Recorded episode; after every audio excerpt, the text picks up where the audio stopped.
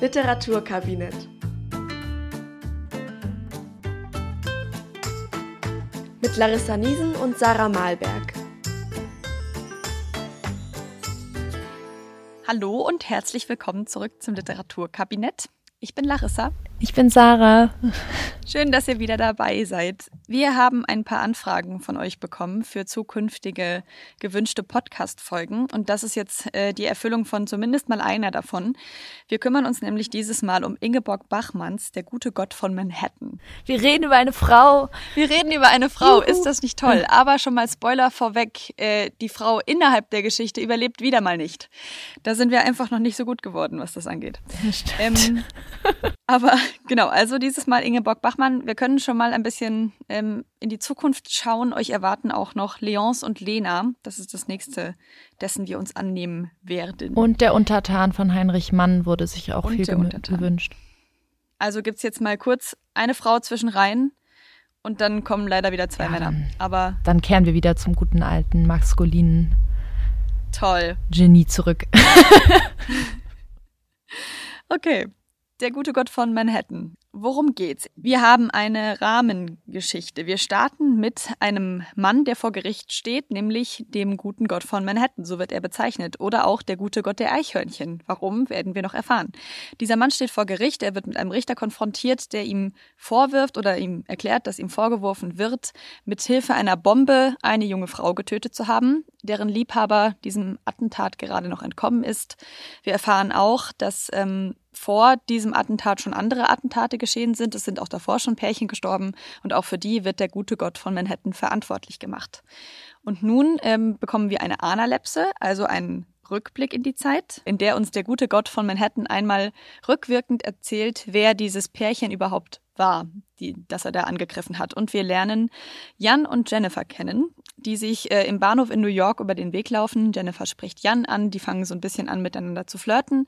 Und es entwickelt sich so etwas wie eine Beziehung über die nächsten zwei Nächte und den dazwischenliegenden Tag.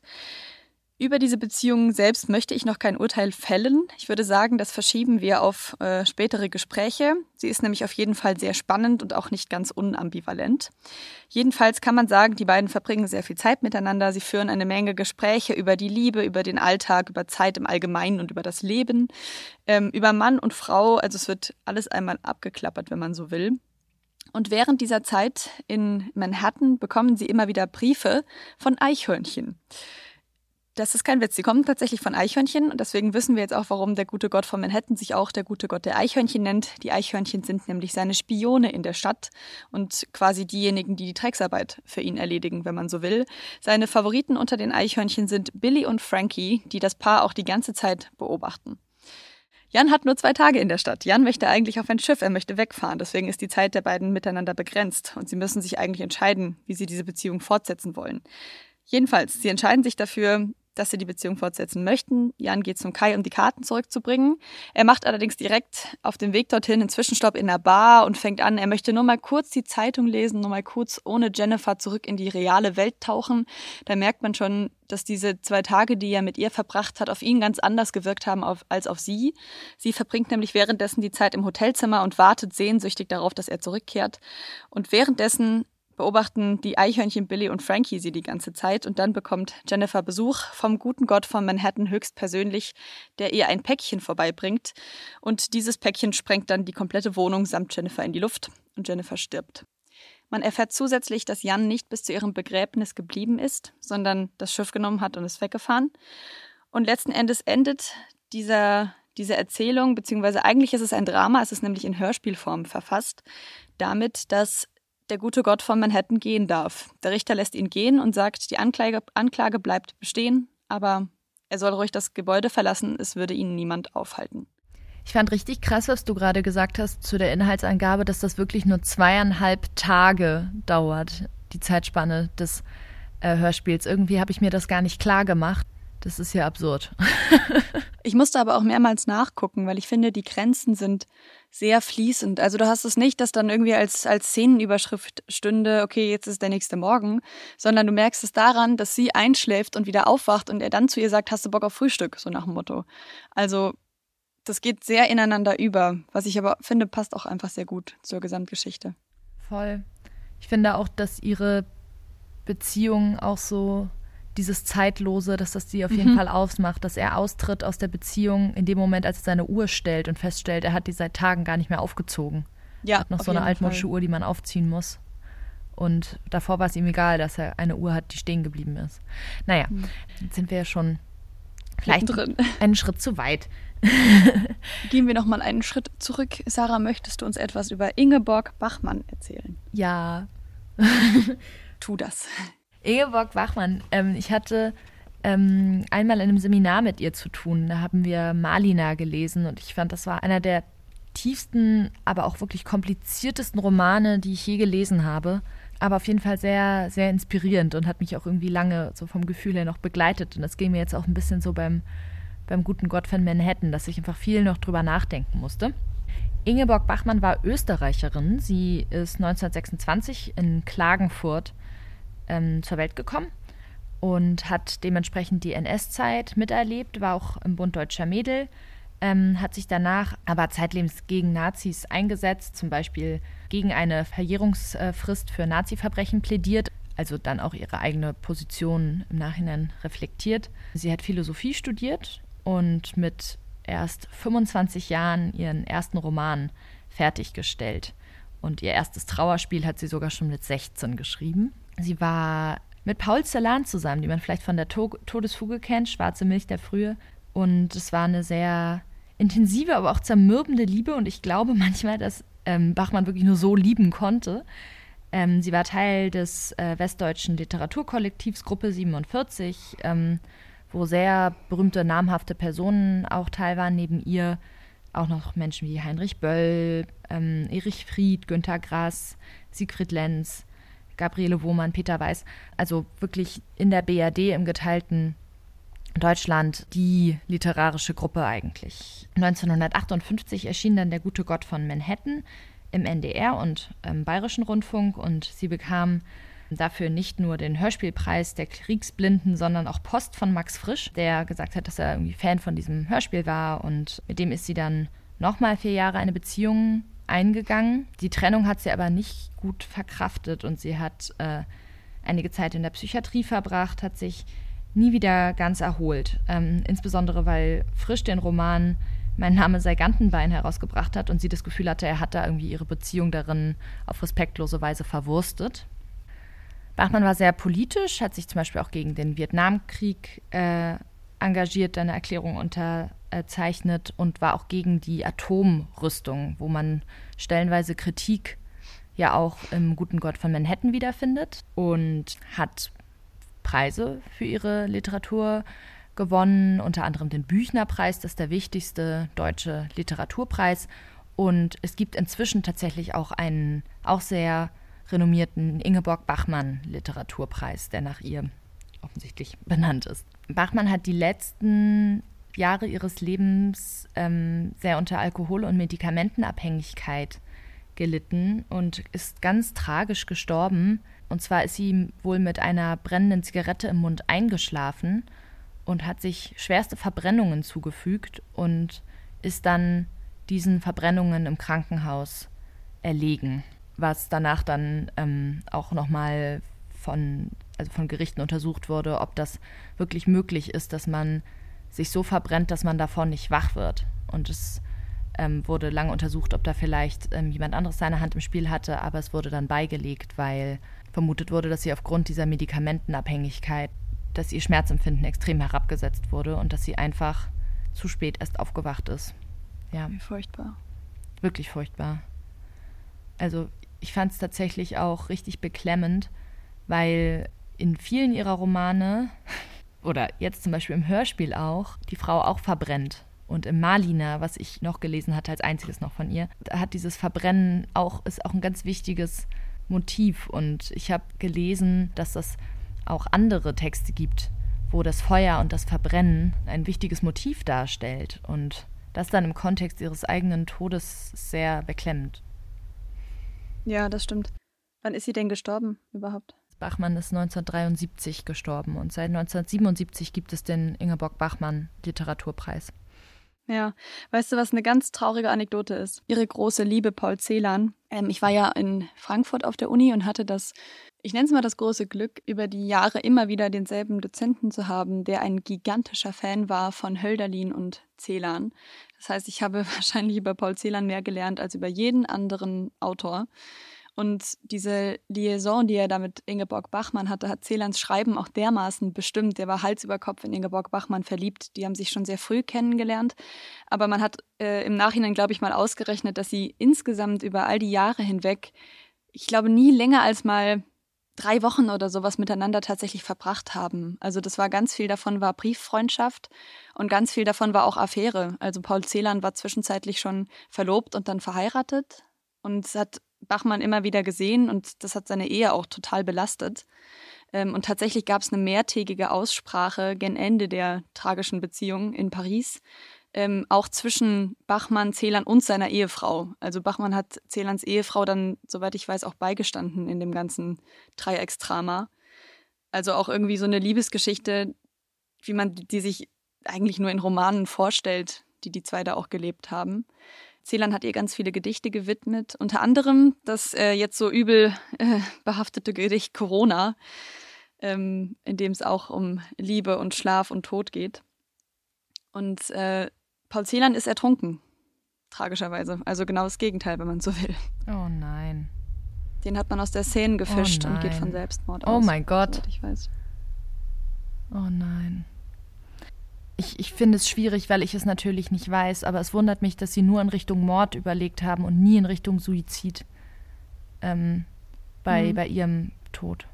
Vielleicht, weil es nicht der naheliegendste Suizid ist, aber ja, klar. Ähm, das stimmt, das ist es auch nicht. Und ähm, wirklich total unter Vorbehalt. So, es wird von einem Unfall ausgegangen und ich möchte das auch nicht, also möchte jetzt nicht so tun, als wüsste ich es irgendwie besser, aber mit dieser Häufung von Toten durch Feuer in ihren Romanen, also hatte ich so ein ganz ganz seltsames Gefühl.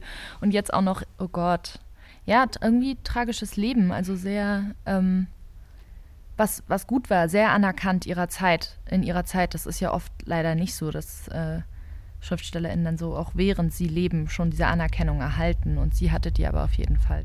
Wenn man sich von ihr Sachen noch angucken will, glaube ich, ist die so die bekanntesten Sachen von ihr sind unter anderem die gestundete Zeit, ähm, ein Gedicht oder eben der Roman, den Sarah schon angesprochen hat. Ich fand es vielleicht noch dazu, weil mir ist natürlich bewusst geworden, dass ich Ingeborg Bachmann sehr viel über ihre Beziehungen zu Männern beschrieben habe.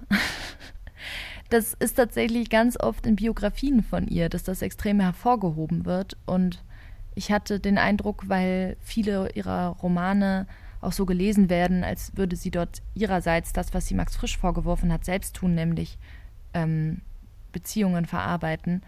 Ähm, aber es ist natürlich auch etwas, deswegen muss man das vielleicht auch kritisch sehen, was man bei Schriftstellerinnen eher macht als bei Schriftstellern, nämlich zu glauben, dass sie in ihren Büchern irgendwas von sich selbst erzählen.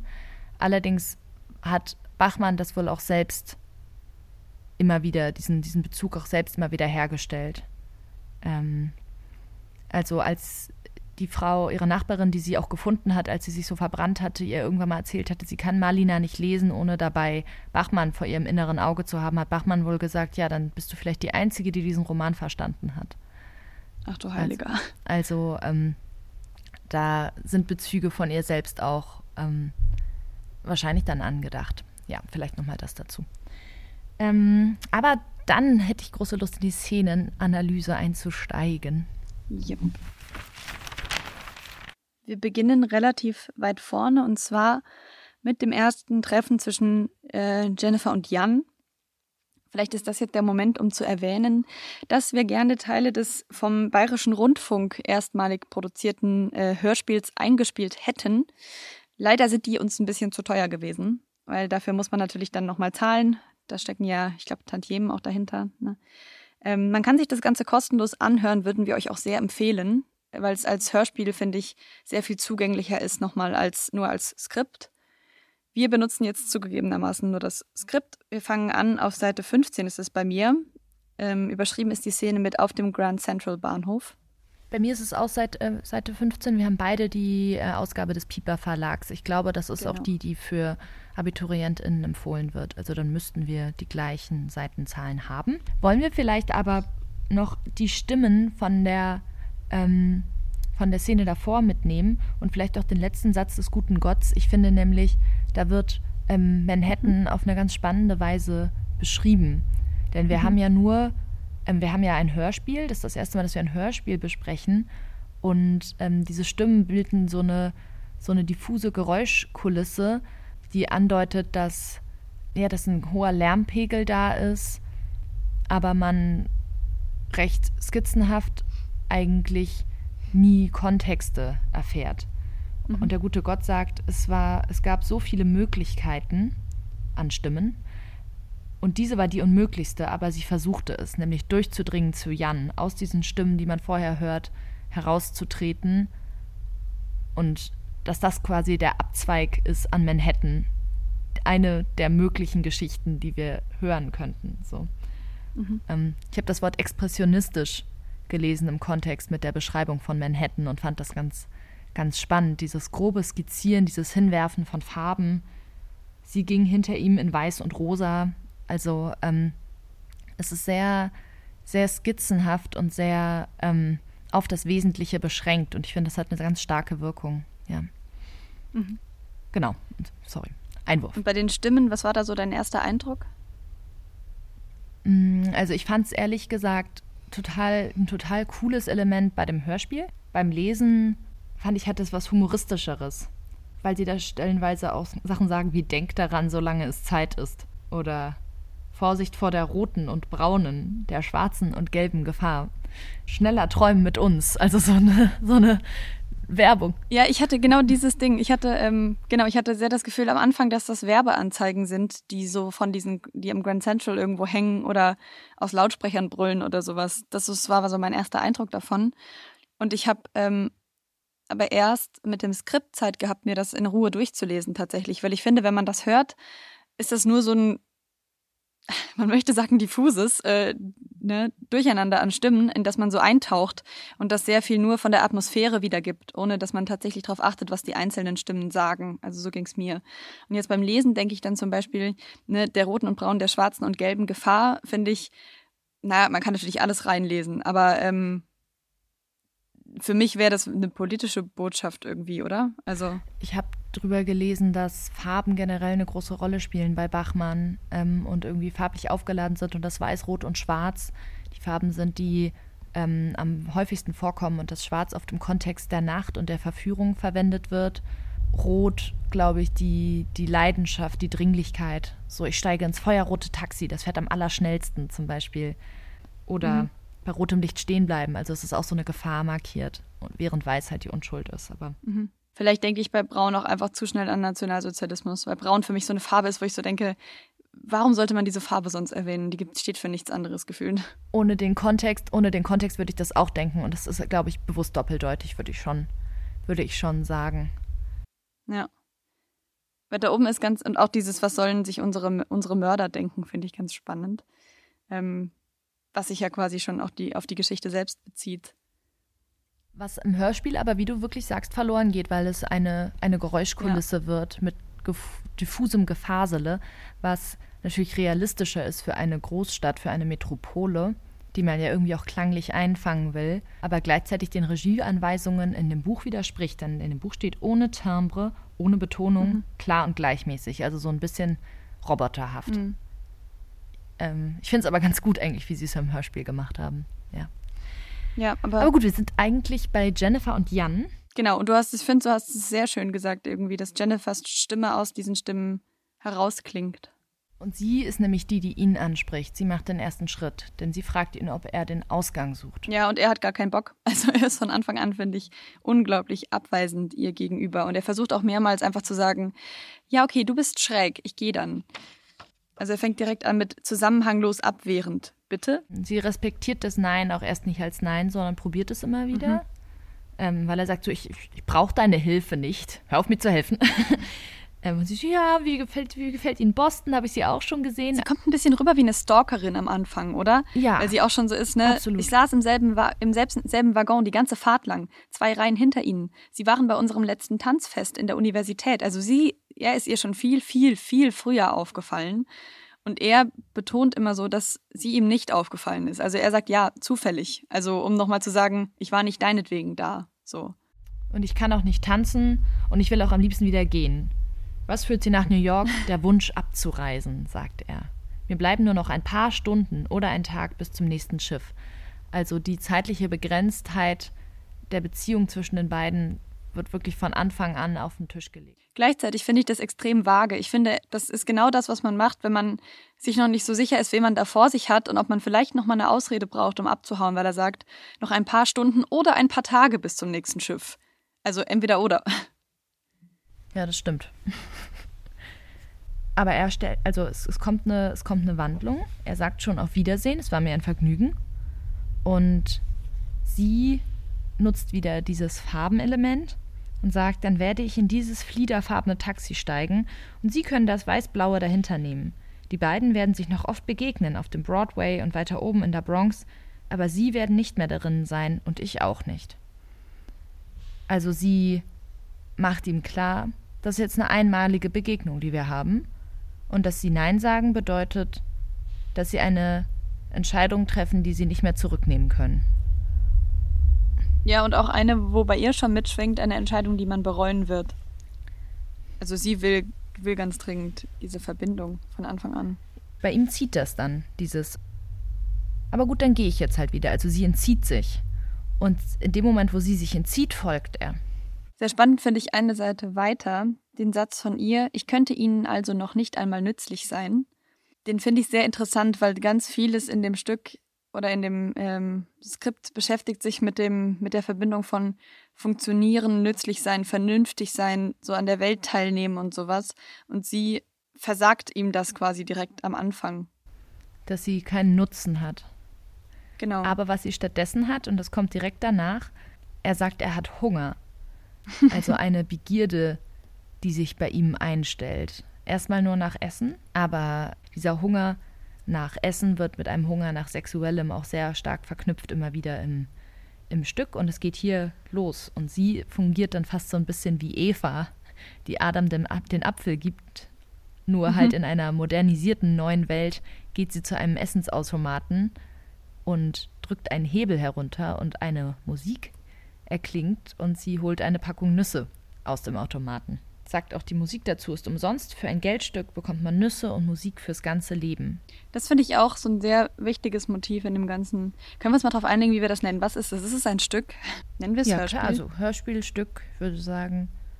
Okay. Das geht. geht. Weil ich mich da drin jetzt gerade. Ich würde nicht sagen, dass es ein Drama ist, weil es als Hörspiel konzipiert wurde. Okay, also ich finde, ein wichtiges Motiv des gesamten Hörspiels ist auch dieses, dieser Kapitalismusgedanke, der hinter Manhattan steht. Und ich finde, das ist hier schon so ein kleines bisschen wiedergespiegelt, dass die Eichhörnchen ihr ganzes Geld hierher tragen. Also se selbst die Tiere bezahlen für das, fürs Essen. Es sind ja auch sehr zivilisierte Eichhörnchen. Das wird weiter vorne noch schon einmal erwähnt, wo ich glaube, der gute Gott ist es, der sagt, ähm, nee, der Richter sagt es, genau, auf Seite 10.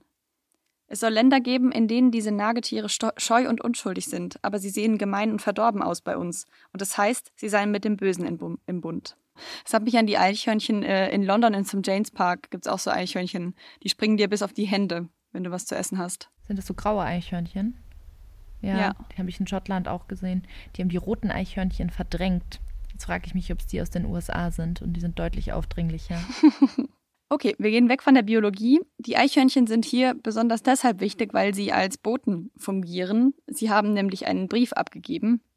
Jan hat den ersten bekommen. Jan sagt, wissen Sie, Jennifer, was ich gesehen habe? Ein Eichhörnchen. Und es hat mir einen Brief zugesteckt. Darin steht, sag es niemand. Du wirst diesen Abend mit Jennifer auf der himmlischen Erde verbringen. Was ich super interessant fand, war, dass sich äh, die Sekundärliteratur gar nicht unbedingt einig ist, dass er tatsächlich einen Brief diesmal von einem Eichhörnchen bekommen hat oder ob er, ob das ein Flirt ist. Ich habe auch am Anfang gedacht, es wäre ein Flirt. Es würde ja auch wesentlich mehr Sinn machen.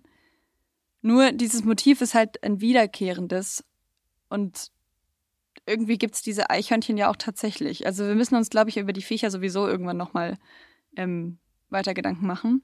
Die haben mich zutiefst verwirrt in dem ganzen ja, Teil. Ich glaube auch, dass es auf jeden Fall beides ist. Also, dass die Eichhörnchen Briefe schreiben, aber dass diese Idee des Briefs vom Eichhörnchen, ähm, dass es auch als, als Verbindung sozusagen fungiert. Also, dass im Grunde der gute Gott von Manhattan in dem Moment ins Leben der beiden tritt, als Jennifer den Automaten bedient, diese Nüsse mhm. herausholt er die Verbindung zu dem Eichhörnchenfutter herstellt. Also ist es nicht der Apfel, der irgendwie das Wissen von Gut und Böse herstellt, aber es sind Nüsse, die für Verlangen stehen und eben auch für den Eintritt in etwas, in etwas Neues. Und sie setzt ja auch sich selbst mit einem Eichhörnchen gleich am Anfang, ne?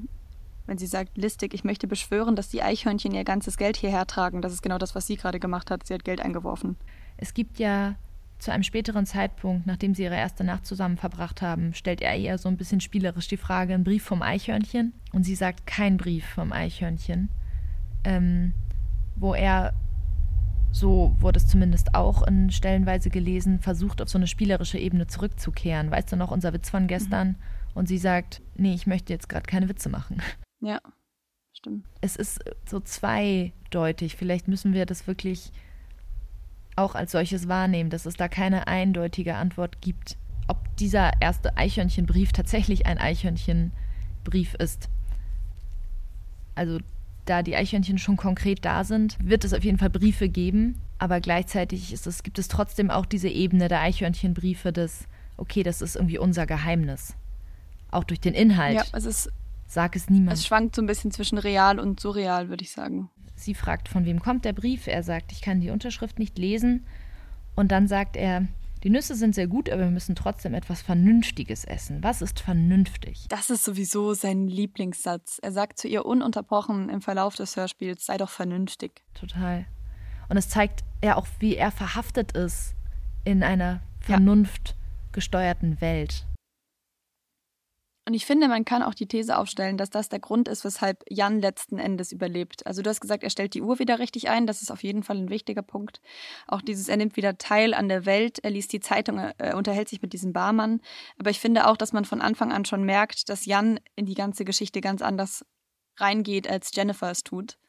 Und dieses sei vernünftig als wiederholender Satz zeichnet ihn schon als denjenigen aus, der am einfachsten zurück in den Trott kommt. Ja.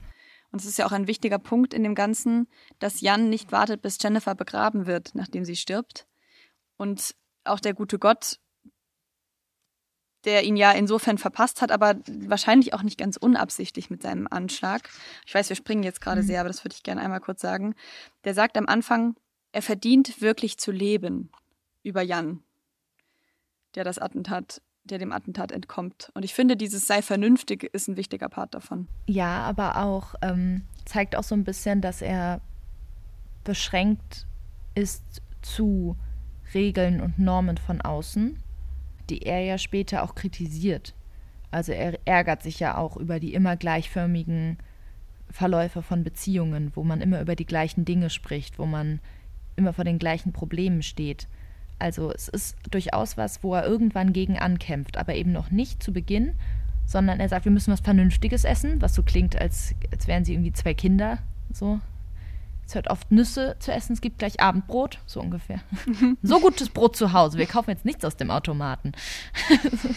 und ähm, dann fragt er, was ist vernünftig? Und sie zählt ihm auf, was es in dieser riesigen transkulturellen Metropole New York alles zu essen gibt. So, es gibt italienisches, chinesisches, spanisches, russisches. Die Artischocken schwimmen in Öl. Es gibt bleichen Tee zu Schwalbennestern und Lauch zu den zarten Schlangen und die Früchte aller Meere vor den Früchten aller Länder. Also sie stellt dieses vernünftige Essen sehr verführerisch dar, sodass mhm. ähm, wieder eine neue Begehrlichkeit geweckt wird. Und von ihm kommt direkt der Kontrast, finde ich. Sie hat jetzt vor allem so Spanien, Italien, das sind alles so Mittel, Mittelmeerländer, die so mit Leidenschaft häufig verknüpft sind, während er darauf erwidert, er hätte Lust auf etwas, das aus ein Getränk, das aus Grönland kommt, mit Eisschollen darin. Und verbindet es dann direkt mit ihr und sagt, ich möchte sie ein paar Stunden lang ansehen, kühle Schultern, kühles Gesicht, kühle runde Augen. auch so ein, so ein Kontrast, der Kühle im Vergleich zur Hitze. Und dass ähm, mhm. er ähm, immer etwas immer etwas Kühles hat und immer wärmer wird. Es gibt einen Punkt, wo er sogar sagt, mein inneres Verlangen, mein inneres Wesen, da, da taut gerade etwas. Da kommt etwas zum Abtauen. Mhm. Ähm, und ähm, sie beschreibt auch irgendwie ihre, ihr eigenes Erhitzen. Also es gibt, gibt eine Stelle, wo sie sagt, wo sie glaubt, jetzt ist wirklich die endgültige Trennung. Und sie sagt, fass mich nicht an, ich würde wie Zunder sein. Und faktisch mhm. verbrennt sie ja auch am Ende. Also ähm, baut sich bei ihr immer eine, eine, stärkere Hitze auf, aber auch bei ihm wird diese, nimmt diese Kälte ab. Genau, und damit endet die Szene auch schon. Wir können vielleicht noch ganz kurz was generell ähm, sagen, ich weiß nicht, ob du das jetzt machen willst, Sarah, oder später, zu Begriffen, die im Verlauf des Hörspiels fallen, die man heute nicht mehr verwendet. Ja, voll. Ähm, ich fand es auch irgendwie ein bisschen schwierig. Ähm, vielleicht müsste es da irgendwie neue, neue Editionen geben, wo man es einfach rausstreicht. Ja, oder man ein Sternchen dran macht. Ne? Also es sind drei, finde ich, ähm, wobei fast vier. Einerseits haben wir direkt in der Szene, die wir gerade hatten, den Absatz, wo Jan sagt, so haben es mir die Indianer erklärt. Das ist schon der erste Begriff, den man eigentlich nicht mehr verwendet, ähm, weil das der fehlgeleitete kolonialistische Begriff ist ähm, aus einer Zeit, in der man noch geglaubt hat, Christoph Kolumbus hätte Indien gefunden. Ja, indigen ist, ist besser. Also eine Bevölkerung, die quasi wirklich zuerst da war, um das zu, zu markieren. Da wurde niemand entdeckt, sondern da war jemand schon weit vorher da. Das ist, glaube ich, wichtig und nicht so zu überlegen, Leute sind nicht da gewesen, bis Kolumbus einmal um die Welt gesegelt ist, um sie zu finden. Und endlich dem rechten Glauben zuzuführen. Ja, gerade bei diesem, ähm, bei dem Z-Wort, also da würde man heute Sintiza hinschreiben oder Roma, je nachdem. Das ist aber sowieso ja auch ein Begriff. Ich weiß nicht, wie viel ihr davon immer so mitbekommt bei so gesellschaftlichen Debatten. Schreibt uns da auch gerne mal, wenn euch sowas beschäftigt. Begriffe, bei denen immer noch sehr, sehr viel gesprochen wird. Ich glaube, man ist sich einig, dass man gewisse Gerichte jetzt eher Schnitzel mit Paprikasauce nennt. Andererseits gibt es da natürlich auch innerhalb der Community sehr große Debatten. Also es gibt auch tatsächlich ähm, Rom oder Sintos, die das gar nicht stört. Also das ist einfach eine Debatte, die, glaube ich, noch sehr lange geführt werden muss und wo man darauf achten muss, dass man nicht als Außenstehende ähm, immer so über diese Gruppe urteilt, ohne wirklich mitreden Interessant zu können. Interessant ist ja auch, dass diese Sinti und Roma zwei Gruppen sind, die vielleicht miteinander gar nicht so viel ja, zu tun und immer haben zusammengefasst werden und auch nicht mal alle ethnischen Gruppen mit einbeziehen, die eben keinen festen Wohnsitz haben und es ist schwierig. Das Z-Wort ist natürlich etwas deshalb problematisch, weil es zum Beispiel in der NS-Zeit benutzt wurde, Menschen in Konzentrationslager zu stecken, ähm, indem man sie mit einem Z markiert hat. Also das ist ein Begriff, der mit viel Schmerz aufgeladen ist und deshalb wird halt nach, nach alternativen Begriffen gesucht, aber wahrscheinlich ist da noch keine optimale Lösung erreicht. Genau, aber dann haben wir hiermit einmal drüber gesprochen. Ich finde es tatsächlich auch zu diesen ganzen Gruppen interessant, dass diese beiden weißen Menschen, die in Manhattan sind, darüber nachdenken, überhaupt, ob die überhaupt alle echt sind. Oder ob die nicht spielen. Sind sie echt gnädige Frau oder dass mhm. behauptet wird, die Leute würden sich verkleiden, was dann aber den Leuten vorgeworfen wird. Also natürlich ist dann oft so eine, so eine Kostümierung ähm, von Minderheiten, also die wirklich ausgegrenzt wurden, denen keine Jobs gegeben wurden, die dann stellenweise dann auch aus wirtschaftlichen Gründen ähm, in so eine Unterhaltungsbranche gezwungen werden, wo sie dann ihre eigene Identität in irgendeiner Form konsumierbar machen und käuflich machen und sich irgendwie so verkleiden, wie sich vielleicht weiße Europäer oder weiße US-Amerikaner die Identitäten vorstellen. Und das wird ihnen dann aber von den Leuten quasi vorgeworfen, dass sie irgendwie fake sind. Finde ich, sagt dann auch ja. viel über die, die beiden Leute aus, durch deren Augen, also wir haben es mit einem Hörspiel zu tun, aber wir bekommen die Beschreibungen der Welt durch die beiden, durch die Perspektive der beiden mit und natürlich ist das eine weiß geprägte Sichtweise. Genau, wir springen jetzt auf Seite 79, also beinahe ans Ende, weil wir uns beschlossen, weil wir beschlossen haben, dass wir auch noch eine Szene brauchen zwischen Richter und gutem Gott, die ja die anderen zwei Hauptgesprächspartner quasi sind in diesem Hörspiel. Und die Szene ist insofern wichtig, als dass der gute Gott da erstmals oder zumindest am deutlichsten erklärt, warum er diesen Anschlag eigentlich verübt hat oder was seine Beweggründe sind für alles. Ich persönlich habe es da erst verstanden, weil ich mir die ganze Zeit dachte, hä, was, was hat er denn? Was geht ihn denn das an? Hm. Und ähm, für mich die wesentliche Stelle war, als er anfing von der Ordnung zu sprechen. Das finde ich total spannend. Ich habe beim Lesen gedacht, wie häufig das ist, dass das Wort Ordnung oder Vernunft, also diese ganzen kategorischen Begriffe für sowas wie auch sowas wie Anstand oder sowas, relativ häufig ähm, das Negative oder das Bösartige sind in Liebesgeschichten und auch in Fantasy.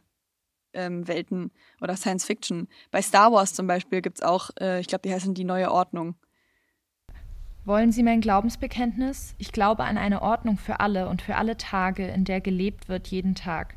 Ich glaube an eine große Konvention und an ihre große Macht, in der alle Gefühle und Gedanken Platz haben, und ich glaube an den Tod ihrer Widersacher. Ich glaube, dass die Liebe auf der Nachtseite der Welt ist, verderblicher als jedes Verbrechen, als alle Ketzereien. Ich glaube, dass wo sie aufkommt, ein Wirbel entsteht, wie vor dem ersten Schöpfungstag. Ich glaube, dass die Liebe unschuldig ist und zum Untergang führt, dass es nur weitergeht mit Schuld und mit dem Kommen vor alle Instanzen. Ich glaube, dass die Liebenden gerechterweise in die Luft fliegen und immer geflogen sind. Und ich finde, da macht er einen Zusammenhang aus zwischen Liebe und so Massenvernichtungswaffen. An irgendeiner mhm. anderen Stelle sagt er auch zum Richter, okay, Sie sind wahrscheinlich eher Fan von Massenvernichtungswaffen als von einzelnen Waffen. Und er sagt, ich persönlich bringe gezielt die beiden um, die lieben. Aber aus Furcht, dass die sonst zur Massenvernichtungswaffe werden, dass sie, dass Liebe die Ordnung beschädigt, dass sie alles einsaugt, dass sie nichts als Verderben bringt und Leiden. Finde ich richtig interessant, so habe ich da gar nicht drüber nachgedacht. Ich hatte vor allem auch das Gefühl, dass sie ihn als Gott in Gefahr bringen, weil er unter anderem kurz davor sagt, ich möchte sie nur davon unterrichten, dass die beiden an nichts mehr glaubten und ich in gutem Glauben handelte. Wenn die beiden an nichts mehr glaubten, er heißt ja aus irgendeinem Grund der gute Gott von Manhattan. Es muss ja immer irgendwas mit Glauben zu tun haben. Er muss irgendwie das Gefühl haben, dass das, was er tut, ähm, im Zusammenhang des großen Guten passiert. Oder so ein, so ein kollektives, dass er so ein kollektives Wohl im Blick hat. Und diese beiden glauben nicht mehr daran. Aber hat der Gott ein Glaubensbekenntnis oder ist Gott Teil des Glaubensbekenntnisses? Naja, eigentlich sagt man ja, ich glaube an Gott, den Vater. Eben, und Schöpfer. der Gott sagt dann, woran glaube ich denn? Mhm. Wo kann man denn hin, wenn man mir folgt? Also im Grunde hat er eine, eine Transparenz und legt seine Ziele offen. Mhm. Also. Er ist der vernünftige Gott. Vielleicht ist es auch das. Also ich finde, auf jeden Fall kann man sagen, dass das die zentrale Stelle für das Thema des Hörspiels. Also zu sagen, Liebe muss unter Kontrolle sein, Liebe muss so sein, wie Jan andere Beziehungen beschreibt, also Beziehungen, die sich immer wieder um dieselben Themen drehen und fest in der Welt verankert sind.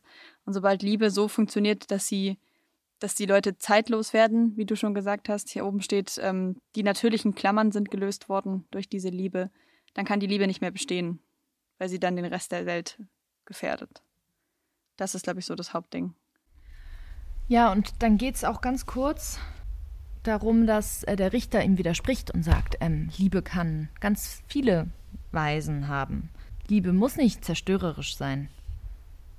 Er sagt auf Seite 81, Sie sind ein krankhafter Fantast. Jeder Mensch könnte Ihnen aus eigener Erfahrung eine Reihe von glücklichen Paaren nennen. Die Jugendfreundin, die später an einen Arzt geriet, die Nachbarn auf dem Land, die schon fünf Kinder haben, die zwei Studenten, die einen Ernst fürs Leben und füreinander verraten. Und dann sagt der gute Gott, ich gestehe Ihnen unzählige zu, aber wer wird sich mit Menschen beschäftigen, die nach einem anfänglichen Seitensprung in die Freiheit ohnehin Instinkt bewiesen haben, die das bisschen anfängliche Glut zähmten, in die Hand nahmen und ein Heilmittelunternehmen gegen die Einsamkeit daraus machten, eine Kameradschaft und wirtschaftliche Interessensgemeinschaft, ein annehmbarer Status innerhalb der Gesellschaft ist geschaffen. Alles im Gleichgewicht und in der Ordnung. Auch da haben wir wieder Kapitalismus, oder? Voll, würde ich auch sagen. Die wirtschaftliche Interessensgemeinschaft ist genau das. Dass eine Partnerschaft oder eine, eine Beziehung nicht weniger sein kann als das. Der gute Gott von Manhattan, der größte kapitalistische Ort, mhm. insbesondere in einem kalten Krieg, in dem die USA noch mal mehr als später oder früher für den Kapitalismus standen, dem gegenüber der russische Kommunismus stand. Er bekämpft etwas, was nicht konsumierbar ist. Er bekämpft etwas, was im Kapitalismus nicht nützlich ist, wo wir wieder Jennifer ganz zu Beginn haben, die sagen, ich kann ihnen nicht mal nützlich sein. Ja, auf jeden Fall. Ich finde auch, dass das Kapitalismus-Ding ist dermaßen in diese Stadt eingeschrieben, weil Beschreibungen von der Stadt nahtlos übergehen in Beschreibungen von Werbung zum Beispiel. Eine der Botschaften, die sie von den Eichhörnchen bekommen, die Jennifer zitiert, ist: Sag es niemand. Heute Nacht erwartet dich Jennifer auf dem Broadway unter dem Wasserfall aus Pepsi-Cola neben dem großen Rauchring von Lucky Strike. Also diese Stadt ist dermaßen verknüpft auch mit Werbung und mit Kapitalismus und Geschäft. Mhm. Und was er auch macht danach, was ich sehr spannend finde, was die, das Ende der Novelle schon einmal vorhersagt, ist, dass er sagt, der Richter denkt genauso wie er, er weiß es noch nicht. Ne? Der Richter sagt, es gibt nicht zwei Richter, Richter, wie es nicht zwei Ordnungen gibt. Und dann sagt der gute Gott, dann müssten sie mit mir im Bund sein. Und ich weiß es nur noch nicht. Und letzten Endes ist das genau das, was passiert. Der Richter lässt ihn gehen weil er einsieht, dass der gute Gott seine Beweggründe hat, die dem Richter vielleicht dann doch gar nicht so fremd sind, weil er weiß, dass die Ordnung bestehen muss. Und er ist ja Teil dieser Ordnung.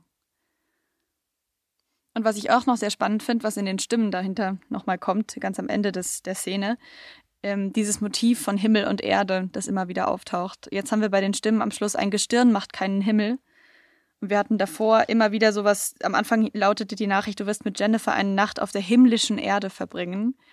Und ich finde, eins der wichtigsten Motive in dem Buch ist, dass die zwei immer höher steigen in den Stockwerken, die sie bewohnen. Das erwähnt der gute Gott sogar selbst. Er sagt am Anfang irgendwann äh, sowas wie, achten Sie auf die Stockwerke oder so.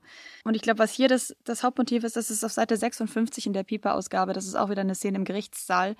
Da sagt der gute Gott, aus einiger Entfernung betrachtet schrumpft der gesunde Menschenverstand ein und sieht einem grauen Stumpf, Stumpfsinn zum Verzweifeln ähnlich. Das heißt, je weiter Jennifer und Jan nach oben steigen in den Stockwerken und Richtung Himmel, da ist das Himmelmotiv nämlich auch wieder, desto weiter entfernen sie sich von der Wirtschaft, dem Kapitalismus am Boden, aber auch von dem, was, was der gute Gott den gesunden Menschenverstand nennt und eben auch wieder die Vernunft. Und was er im Satz davor sagt, alles sinkt so sichtbar zurück in ein Flussbett, auf dem Treibholz schwimmt. Ehemalige Gefährten, alte Lasten, hilflose Flößer mit kurz gestreckten Zielen.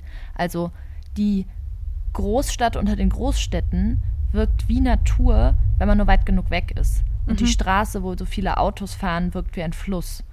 Also auch das. So ein Kultur-Natur-Motiv. Genau. Ja. Bringt irgendwie so, so eine Art Frieden, aber so eine komische Bodenständigkeit, die man ja erst in höchster Höhe erreicht.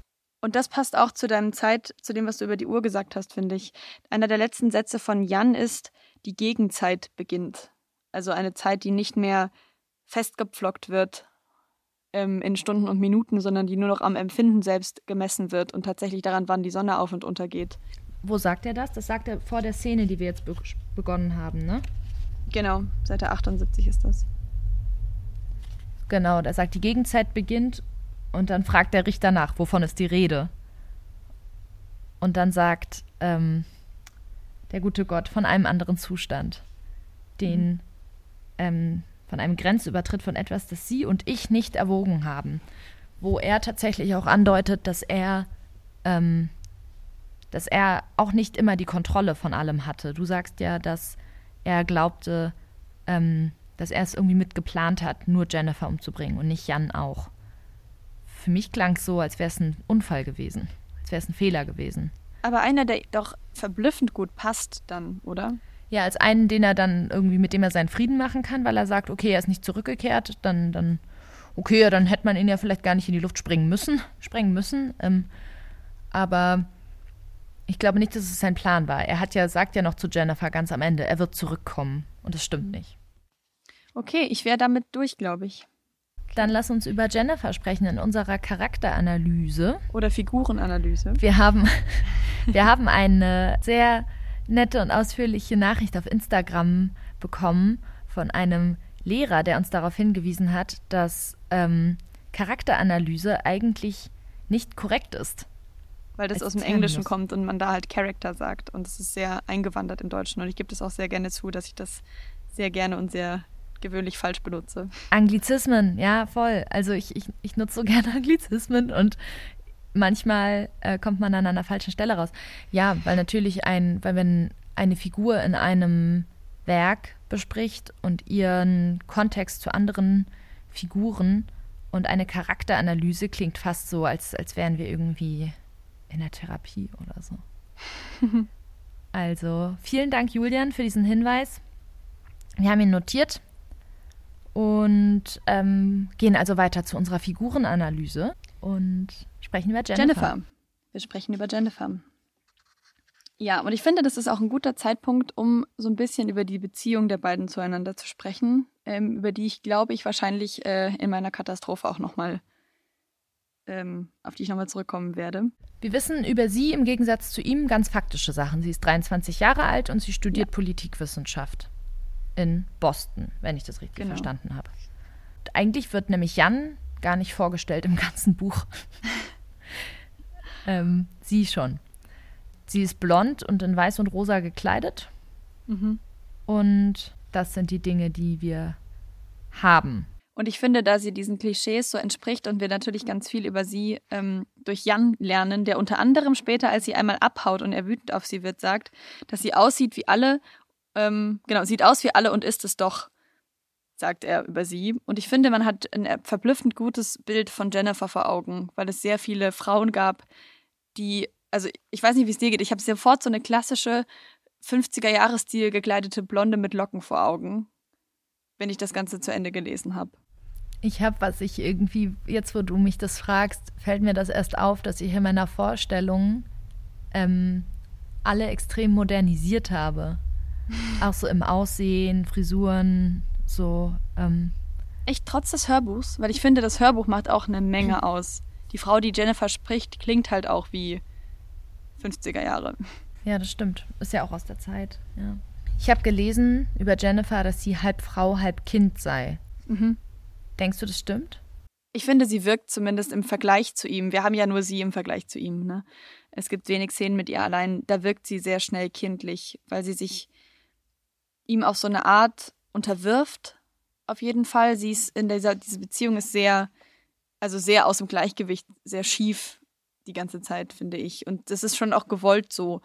Ähm, aber Jennifer ist trotzdem diejenige, die am Anfang läuft sie ihm hinterher, sie will das Ganze irgendwie in Gang setzen. Da ist sie mehr so ein nerviges Anhängsel. Und ähm, dann später ist sie immer so ein bisschen, sie ist so ein bisschen maulig, dann ist sie mal müde, dann schläft sie halb ein, dann rennt sie weg. Das sind schon alles so eher kindische Reaktionen, finde ich. Und auch dieses, dass er geht und sie hängt so sehr an ihm, dass sie alles andere wirklich komplett vergisst, während er wieder zurück in die reale Welt taucht in dem Moment. Deswegen kann ich auch verstehen, dass der gute Gott sie eher als die Gefahr ansieht. Ich habe einen Aufsatz gelesen, wo ich glaube absolut nicht mit Anspruch auf Vollständigkeit, aber eine Wandlung in Jennifer auf Basis der Regieanweisungen ähm, skizziert wurde. Von Begriffen wie fröstelnd, weinerlich, zitternd, tonlos, nach der, quasi nach der ersten Nacht, die sie zusammen verbracht haben, zu begreifend, verändert, aufrichtig und kalt. Mhm. Kalt haben wir auch schon besprochen, sozusagen. Etwas, was immer maximal weit von der Liebe entfernt ist, sozusagen. Ja, ich fand es irgendwie ganz, ganz spannend, dass sie eine stärkere Wandlung durchmacht als er. Das mhm. würde ich schon sagen. Und dass sie, selbst wenn sie sehr kindlich ist, weil das, was du beschreibst, ist, ist, sehe ich voll, dass das etwas sehr Kindliches hat. Aber gleichzeitig ist sie sehr viel früher, habe ich den Eindruck, in der Lage abzusehen, worauf das Ganze hinauslaufen wird. Ja, und sie ist auch, also A, schert sie sich weniger darum, was der Rest der Gesellschaft sagt. Es gibt eine Szene, als sie weggelaufen ist, da sagt sie zu ihm, küss mich, auch auf der Straße. Also ihr ist egal, wer was sieht. Das ist das eine. Sie sagt, am Anfang gibt es die Szene, wo sie sagt, man soll nicht mit fremden Männern ins Hotel gehen. Das wäre ihr schon klar und sie macht natürlich dann genau das. Ähm, und sie ist ihm so verfallen, aber schon willentlich auf eine Art. Also sie lässt sich unglaublich darauf ein. Ich finde, die Beziehung hat auf jeden Fall was sadomasochistisches. Das Ganze. Es gibt die Szene, wo äh, sie erwähnt, dass er die Finger in ihre Hand gegraben hat und sie hat Schmerzen, aber sie hat das von ihm verlangt. Das ist das eine. Und auf Seite 55 sagt sie, dass ich ohne Stolz bin und vergehe nach Erniedrigung, dass ich mich jetzt hinrichten, hinrichten ließe von dir oder wegwerfen wie ein Zeug nach jedem Spiel, das du ersinnst. Und was ich ganz interessant finde, ist auch, dass sein Anspruch, auch dass er zu ihr immer sagt, sie soll vernünftig sein, mhm. dass das von großem Egoismus zeugt. Also seine Art zu lieben ist egoistisch. Mhm. Es ist wir, es ist im Grunde konsumbehaftet. Es ist kapitalistisch. In dem, in der ersten Nacht, die sie miteinander haben, ähm, da hat weder der Richter noch der Gott was einzuwenden. Ja, also da sagt der Richter noch, naja, also das hat, das ist jetzt vielleicht jetzt nicht so nett, aber haben wir ja alle irgendwie schon mal gehört von, von solchen Situationen. Und das ist vielleicht noch die Nacht, wo man sagen kann, ja, die haben einander konsumiert obwohl ich eigentlich den Eindruck hatte, er hat eher sie konsumiert. Mhm. Und sie hatten eher, ja, sie hatten einen anderen Anspruch an Liebe. Sie hat auch eigentlich gar keine Charaktereigenschaften außer Liebe, finde ich. Das ist das, was sie ausmacht. Sie sagt das auch über sich selbst, als sie darauf wartet, dass er zurückkehrt, sagt, er, sagt sie, atmen Sie nicht diese Luft von hier, ich brauche Sie, ich liebe. Gehen Sie fort von hier, ich liebe. Ihre Hauptcharaktereigenschaft ist, dass sie den Typ da liebt. Ich finde nur, dass es immer mehr zunimmt, dass sie schon am Anfang auch noch von anderen Dingen spricht und sich für andere Dinge interessiert. Es gibt auch diesen Abschnitt, wo sie zusammen sich von den zwei Eichhörnchen so eine Art Mini-Theater vorspielen lassen. Die fünf größten Liebestragödien. Auch eine sehr ja. schöne Szene, die auch kapitalistisch angehaucht ist, finde ich, weil du hast diese fünf großen Liebesdramen, unter anderem Romeo und Julia, also Sachen, die die meisten Leute kennen, ähm, so runtergebrochen und einmal so schnell wie aus so einem Leierkasten runtergespielt so nur die wichtigsten Szenen einmal schnell zusammengefasst und das quasi verramscht. Die aber auch eine Voraussicht bilden, eine Prolepse auf das Ende der beiden, ne? Mhm. Nee, aber genau, und das ist noch sowas, wo man sieht, sie beschäftigen sich da noch mit anderen Dingen, während sie am Schluss ja nur noch in dem Hotelzimmer sind und sich miteinander beschäftigen und ihre volle Aufmerksamkeit ihm gilt, während er immer noch diese Karten auf dem Schiff im Hinterkopf hat. Was so als das Klischee der Liebe so ein bisschen ist, ne? Diese Liebe funktioniert nur außerhalb von Raum und Zeit. Sag es niemand. Seid isoliert, isoliert euch. Und in dem Moment, in dem Jan die Zeit wieder reinlässt in Form von die Uhr aufziehen und den Raum in Form von ähm, die Zeitung lesen und zur Kenntnis nehmen, was gerade in Europa politisch passiert, mhm. ist auch dieser Zauber gebrochen. Ich fand aber auch die Szene mit dem Theater ganz spannend, weil es einzelne Elemente gibt. Ich kannte nicht alle dieser Liebesdramen. Mhm. Aber zum Beispiel ähm, Orpheus und Eurydike, das ist doch das, wo wo er sich nicht umdrehen darf ja, und sie glaube. versteinert. Und Jan geht ja, mhm. ohne sich nochmal umzudrehen eigentlich. Schön, ja, stimmt. Es ist nicht stark, aber in erster Linie soll, glaube ich, die Häufung der tragischen Liebesgeschichten zeigen, Liebe ist Tragik. Liebe ist mhm. gleich Tod. Ich muss noch ganz kurz eine Sache sagen, und zwar finde ich, dass Jennifer gelegentlich Dinge sagt, die sehr nach Faust klingen. Also ich finde zum Beispiel, dass sie einmal sagt sie, ich möchte jetzt alles so hinlegen und stellen, als bliebe es für immer. Welch ein Augenblick. Ich finde, es erinnert sehr an Verweile doch, du bist so schön aus Goethes Faust. Was ja auch was damit zu tun hat, zu sagen, da hört die Zeit auf, weil die Liebe ist perfekt. Jennifers Verständnis von Liebe, was ich gelesen hatte, ähm, da stand, zielt Jans Streben auch in der Liebe auf Besitz, Herrschaft und persönliche Freiheit, also alles Merkmale des Kapitalismus. Mensch, Larry, irgendwie ist das voll das neue, neue Element, das du mir da ge gebracht hast. Das ist absolut wahr. Ähm, und ist das all und ist all sein Tun stets egoistisch motiviert, so lässt sich die Eigenart von Jennifers Liebe, ja ihrer gesamten Persönlichkeit mit dem Begriff Hingabe erschließen. Mhm. Jennifer kann sich den Reizen ihrer Umgebung staunend und vertrauensvoll öffnen. Sie kann sich verständnisvoll in ihre Mitwelt einfügen und sich mit ihr identifizieren und ist sogar bereit, in ihr als deren zugehöriger Teil aufzugehen – ist Jans Bemühen auf Individuation und Abgrenzung von der Umwelt bedacht, so richtet sich Jennifers Verlangen auf Entgrenzung und ganzheitliches Erleben. In mhm. dieser Eigenart liegt begründet, was Jennifer stark macht, aber auch, was sie gefährdet. Denn dieses, dieses Zweierlei, dass sie einerseits schon die stärkere Person ist, das war zumindest mein Eindruck, die eher sieht, worauf sie sich einlässt, die zum Beispiel auch zögert, mit ihm zu schlafen, weil sie sich, also vielleicht wäre das auch nochmal eine Diskussion wert, aber unter anderem auch, weil sie vielleicht denkt, okay, was, was, was wird das mit sich nehmen, mit sich ziehen? Mhm. Und ähm, gleichzeitig ist sie aber auch gefährdet, weil sie leichter verletzt werden kann, weil sie die größere Angriffsfläche bietet. Hast du noch was zu Jennifer? Ähm, vielleicht eine Frage, denkst du, sie akzeptiert ihren Tod? Als sie den guten Ich Gott glaube, sie würde ihn akzeptieren, wenn sie wüsste, dass sich ihr Liebhaber inzwischen wieder von ihr entfernt hat. So sehr das jetzt nach griechischer Tragödie klingt, ähm, ja, das würde ich schon glauben. Es gibt ja Lesarten, die, ähm, die sagen, sie würde, sie würde den guten Gott wissend hereinlassen und wissend ihren Tod akzeptieren. Und ich finde das nicht so klar. An einer Stelle, sie sagt, es ist gut, danke, sie gehen nicht. Und er sagt, sie danken mir. Und sie sagt ja. Und der gute Gott fragt, kein Brief vom Eichhörnchen. Und Jennifer sagt, großer Gott. Ah, das ist mir gar nicht aufgefallen. Das so, ja. Ah, spannend. Ja, ich glaube, was ich mir vorstellen könnte, ist, dass sie vielleicht so eine Ahnung hat, dass diese, da gibt es ja auch diesen Monolog, dass sie am Fenster steht und sagt, ähm, ne, der ist, hat sich aufgemacht zu dem Schiff, das ihn mir nicht mehr wegnehmen kann. Aber sie klingt nicht so, als würde sie das wirklich glauben. Ja. Vielleicht hat sie da auch schon Zweifel und weiß, dass sie das nicht übersteht, wenn er nicht zurückkommt. Ich hatte auch den Eindruck, dass sie irgendwie, wie schon die ganze Zeit, einen Schritt weiter ist. Mhm. Ich finde auch, dass sie das irgendwie prägt im Vergleich zu Jan, dass sie in ihrem Wissen um die Situation immer einen Schritt weiter ist. Ja. Ja. Arme Jennifer. Meine Pausengesprächsfrage an dich wäre: Ist der gute Gott von Manhattan denn wirklich ein guter Gott? Oder warum darf er sich so nennen? Oh. oh, ich kann mir richtig vorstellen, wie das vielleicht auch eine klausurrelevante Frage ist. Nein.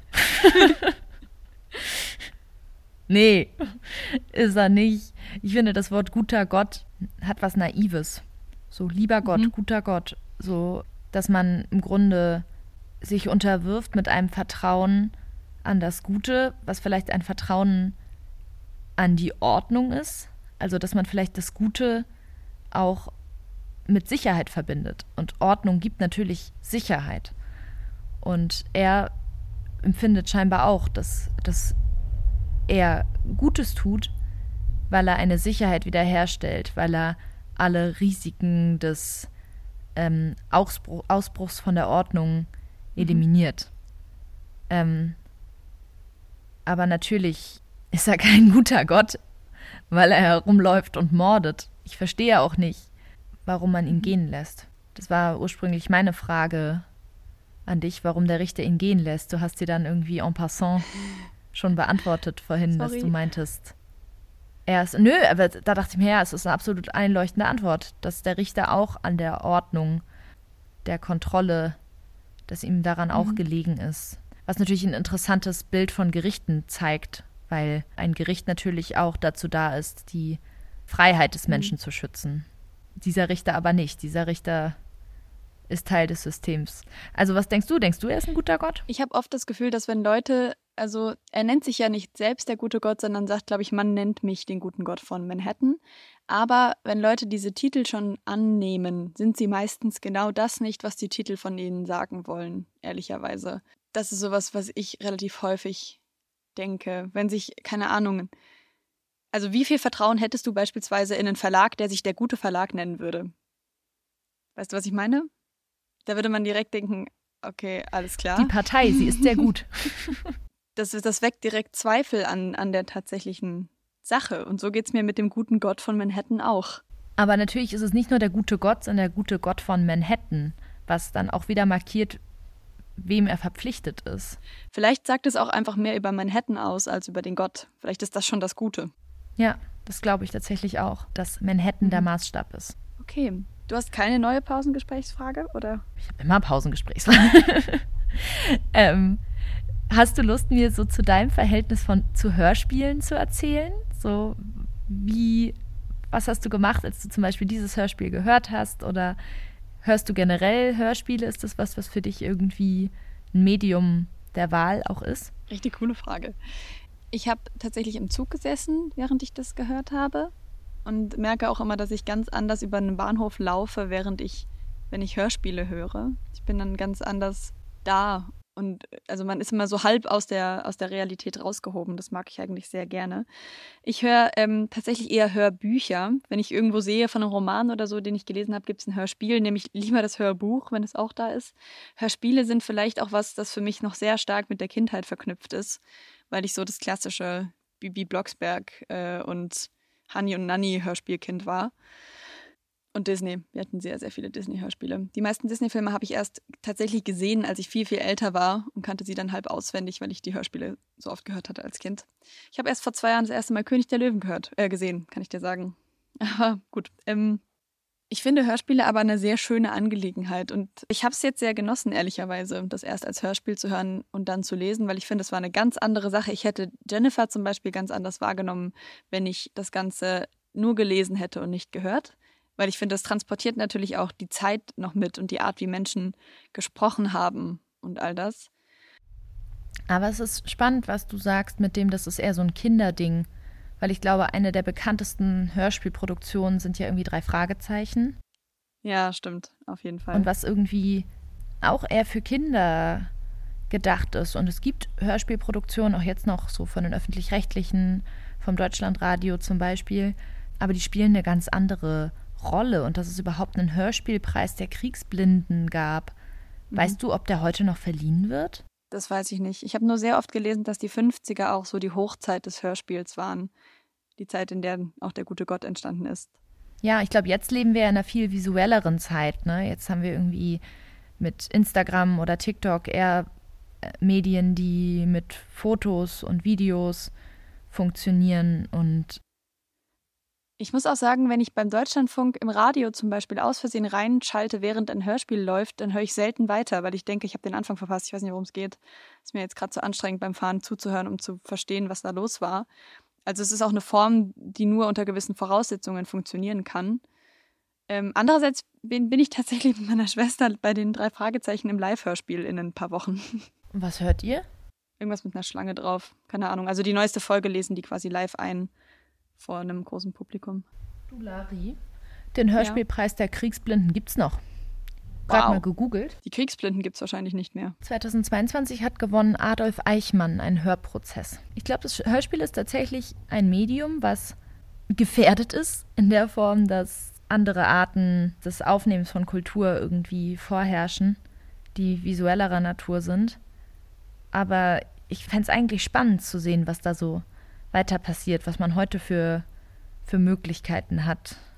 Klugscheißen. Wer fängt an? Leg ruhig los. Ist tatsächlich gar nicht so ein großes Klugscheißen, aber ich habe in einem Sekundärtext herausgefunden, dass die Formulierung Sag es niemand vermutlich aus einem Goethe-Gedicht stammt, die, die von den Eichhörnchen immer wieder verwendet wird, nämlich aus dem Gedicht Selige Sehnsucht. Ein ziemlich ungültiges Gedicht, fand ich ehrlich gesagt, als ich das erste Mal gelesen habe. Ich äh, lese einfach einmal vor, vielleicht kannst, hast du dann auch einfach Lust, was dazu zu sagen. Man kennt, also ich kannte tatsächlich eine Menge Zitate aus dem Gedicht, ohne das Gedicht jemals in seiner Ganzheit gelesen zu haben davor. Sagt es niemand, nur den Weisen, weil die Menge gleich verhöhnet, das Lebendge will ich preisen, das nach Flammentod sich sehnet. In der Liebesnächte Kühlung, die dich zeugte, wo du zeugtest, überfällt dich fremde Fühlung, wenn die stille Kerze leuchtet. Nicht mehr bleibtest du umfangen in der Finsternis Beschattung, und dich reißet neu Verlangen auf zu höherer Begattung. Keine Ferne macht dich schwierig, kommst geflogen und gebannt, und zuletzt, des Lichts begierig, bist du Schmetterling verbrannt. Und solang du das nicht hast, dieses, stirb und werde, bist du nur ein trüber Gast auf der dunklen Erde. Oh mein Gott, das passt so gut rein. Irre, ne? Bist du Schmetterling verbrannt? Voll. Das ist das klassische, die Motten, die zu nah ans Licht fliegen. Ja. Genau. Und ich kannte die Formulierung stirb und werde. Ich kannte auf zu höherer Begattung. Schräg, ne? Dass man das. Ja, das ist wieder Goethe so halt. Goethe, man hat irgendwelche Snippets und dann so, ah, okay. Mhm. Es ist wieder Goethe gewesen. Und ich fand es trotzdem irgendwie ungewöhnlich, ehrlicherweise. Vielleicht kenne ich von Goethe auch viel zu viele euphorisch glückliche Liebesgedichte oder halt tragische, weil irgendjemand irgendjemanden doch nicht haben kann. Aber nicht sowas, ehrlicherweise. Genau, also so viel zum Klugscheißen. Durchaus intertextuelle Bezüge zwischen ähm, Der gute Gott von Manhattan und Selige Sehnsucht von Goethe. Der gute Goethe von Manhattan. ich habe jetzt nicht nachgeschlagen, was sie eigentlich mit Brecht und dem guten Gott, äh, dem guten Menschen von Sezuan, den ich schon im Voraus ungefähr 800 Mal verwechselt habe. Ich habe fast das falsche Buch bestellt, weil ich dumm bin. Aber hätten wir ähm, darüber gesprochen, ist auch cool. Hätte man, ja, stimmt, hätte man machen können. Ja, darüber habe ich nichts gelesen, ehrlicherweise. Wobei es da mit Sicherheit auch irgendeinen Zusammenhang gibt. Das würde mich sehr wundern sonst. Aber das war mein Klugscheiß-Moment. Was ist deiner? Ich habe gelesen, dass Eichhörnchen ihren schlechten Ruf aus der nordischen Mythologie haben. Mein Höhepunkt. Wirklich? Aber es ist nicht schlimm, bitte erzähl es. In einem entsprechenden Aufsatz stand, die diabolischen Botengänge des Eichhorns Ratatoskr am Stamm der Weltesche Yggdrasil dienen bis, heute, bis zum heutigen Tage diesen Nagetieren als negatives Etikett. Also, dass sie Zwietracht äh, stiften in der Mythologie.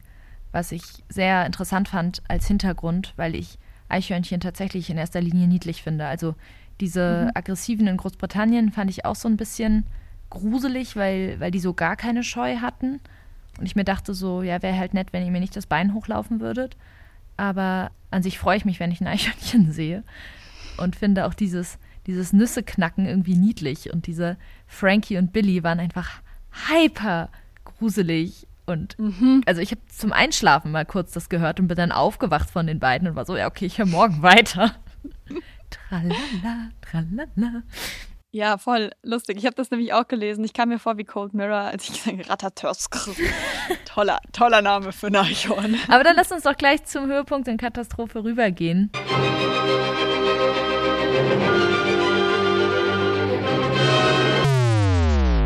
Und du erzählst von deinem Höhepunkt.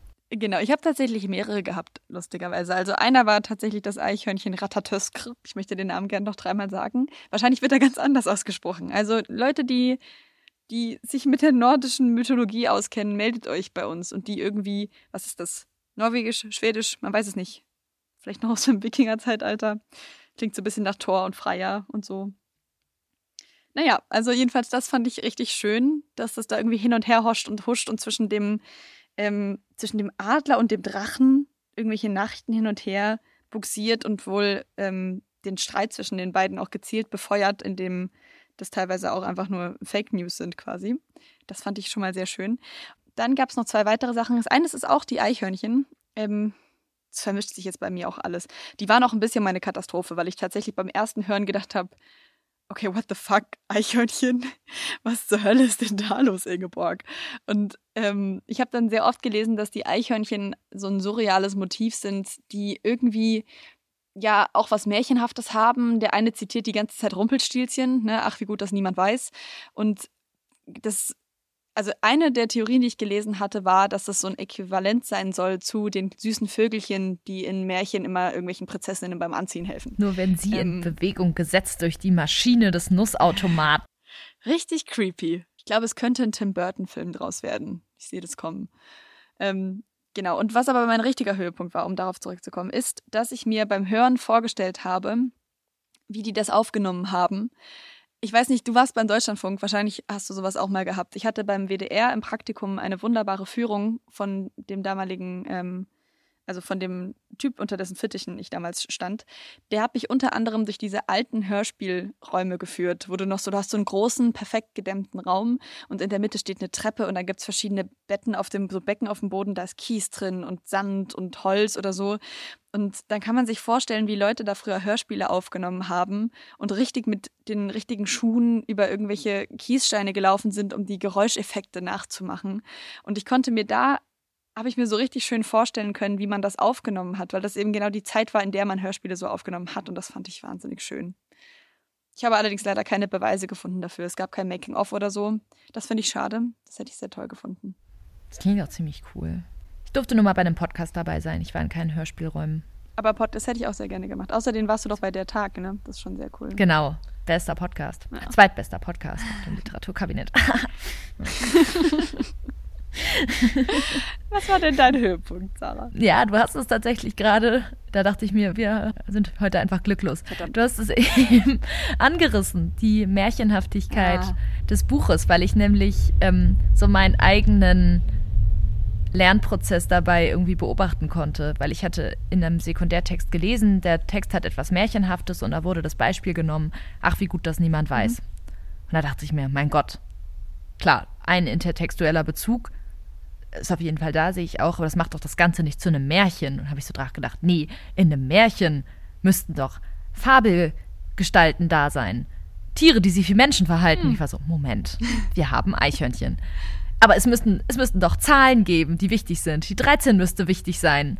Oder die sieben. Mhm. Und dann, in welchem Stockwerk sind sie nochmal als allererstes? Im siebten Stock. Na gut. Ja, okay. und, und, aber, aber die drei auch. Und dann, okay. Wie oft versuchen sie sich zu trennen, bevor es dann letztendlich gelingt? Ja, dreimal. Okay. Richtig gut. Das ist mir gar nicht aufgefallen. Das war so witzig, dass ich mir dann immer so dachte, oh. Ja, okay, ist es vielleicht doch ein Märchen. Das, hat, das Ganze hat doch was Märchenhaftes. Und was ich tatsächlich sehr spannend fand an den Eichhörnchen war, dass sie die Welt als andere Welt markieren, weil oft sind Romane ja in unserer Welt mit unserer Logik, in der unsere Regeln vorherrschen und auf Basis dessen das Eichhörnchen ein Komplott planen und ein Theaterstück aufführen und eine Bombe platzieren und Briefe schreiben. In dieser Welt kann man halt auch vorstellen, dass die Liebe die Gefahr ist, die eine Ordnung durcheinander bringt. Also in dem Moment, in dem man sich darauf einlässt, dass Eichhörnchen anders funktionieren als bei uns, kann man sich auch auf andere Gedankenspiele einlassen. Und deswegen fand ich es irgendwie auch schön zu sehen, dass da fantastische Elemente drin sind und ja, okay, mhm. märchenhafte Elemente drin sind. Die Katastrophe. Was war deine? Ehrlicherweise war es die Beziehung zwischen den beiden. Ich fand es beim Hören unglaublich unangenehm. Ich fand es beim Lesen nicht mehr ganz so schlimm, beim Hören fand ich es viel schlimmer. Vielleicht, weil ich so sehr diesen Typus Frau im Kopf hatte. Das ist vielleicht auch nicht ganz fair, aber ich hatte diesen Typus Frau im Kopf, der sich von diesem Mann so vereinnahmen lässt und einige Dinge, die da zwischen den beiden gefallen sind, fand ich einfach ganz, ganz ätzend. Ich fand es auch schlimm, als er ihr nachläuft und dann sagt, ich, möchte, ich müsste dich schlagen auf offener Straße das sagt einfach sehr viel über dieses Verhältnis Mann-Frau aus in der damaligen Zeit und mich hat es wahnsinnig gestört beim Hören. Und ich, deswegen habe ich mich auch lange dagegen gesträubt zu sagen, das ist eine Liebesgeschichte, weil ich immer gedacht habe, aber es ist absolut keine gesunde für mich. Das ist was, was ich ganz schwer lesen oder hören kann. Das war genau meine Katastrophe auch. Ja, lustig. Okay, dieses Mal, das passiert uns sonst selten. Witzig. Wollen wir, wollen wir drüber sprechen, warum eigentlich diese Art destruktiver, zerstörerischer Leidenschaft oft die Art von Liebe ist, die in Texten dargestellt wird? Oder warum, da, warum man das dann manchmal irgendwie auch als romantisch empfindet? Also wir können gerne versuchen, darüber zu sprechen. Ich weiß gar nicht, ob ich es so zusammenkriegen würde. Ich glaube, dass viele Beispiele, ähm, also das, das Tragische und das Morbide natürlich immer eine Menge ausmacht, dass eine Liebesgeschichte immer besser funktioniert, wenn einer dabei stirbt. Das haben wir ja eben bei den großen Liebesgeschichten, die die Eichhörnchen uns aufzählen, auch. Irgendwie eine Handlung und irgendwie einen Ausgang, den man, den man kennt. So. Ja, und auch dieses leicht kathartische von wegen, wir haben diese Wollust miterlebt, ne? also die Katharsis, diese Vorstellung, dass man sich gereinigt fühlt, wenn man auf der Bühne Dinge sieht, die man selbst so nicht erlebt, aber kennt. Und am Ende kommt das, das reinigende Feuer, was ja noch dazu auch noch so ein verdammter christlicher Begriff ist, dass das auslöscht und man geht gereinigt und davon befreit daraus hervor, in Anführungszeichen. Ich habe aber auch manchmal das Gefühl, dass sich so eine Leidenschaft auch, auch dadurch ausbaut, dass Schwierigkeiten da sind dass so dieses, dass es, dass es irgendwie schwer ist, dass das damit dann oft so einhergeht.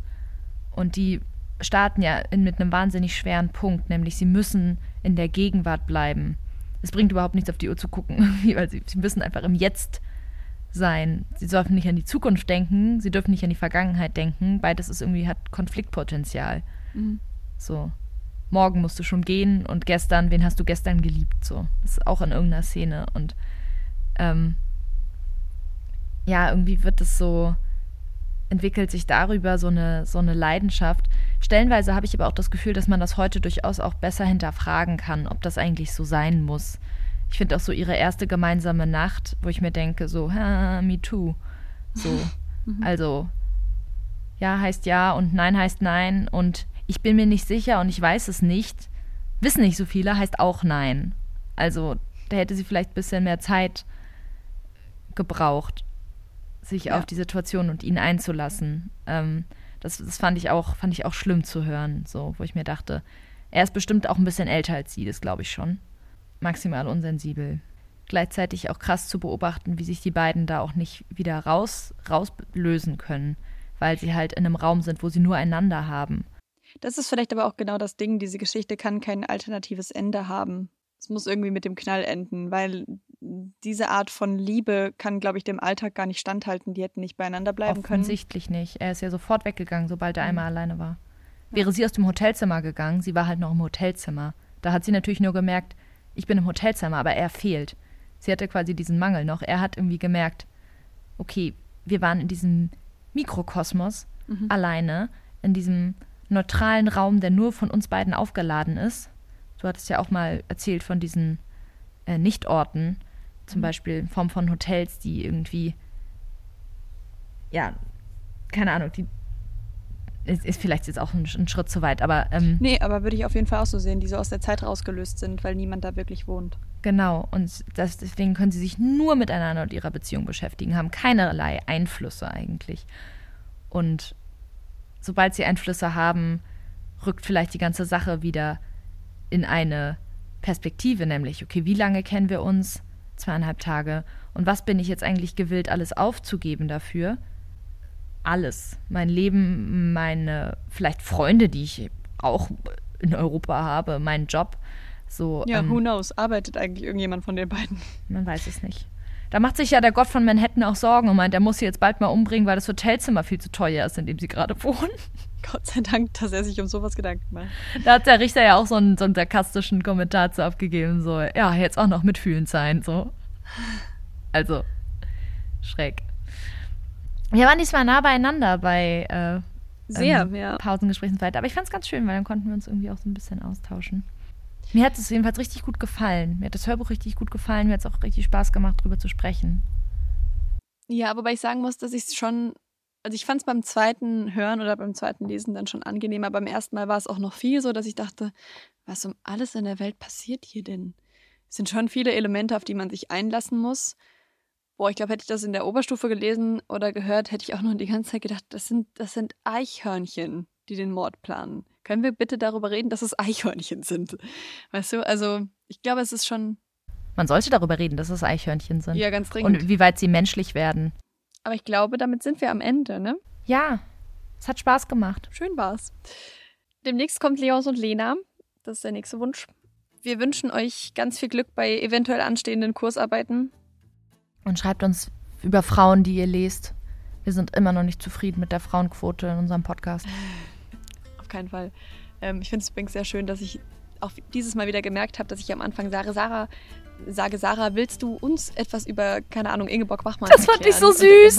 Mir ist es auch Als ob ich in so einem Auditorium sitze. Hinter mir sind all meine HörerInnen toll.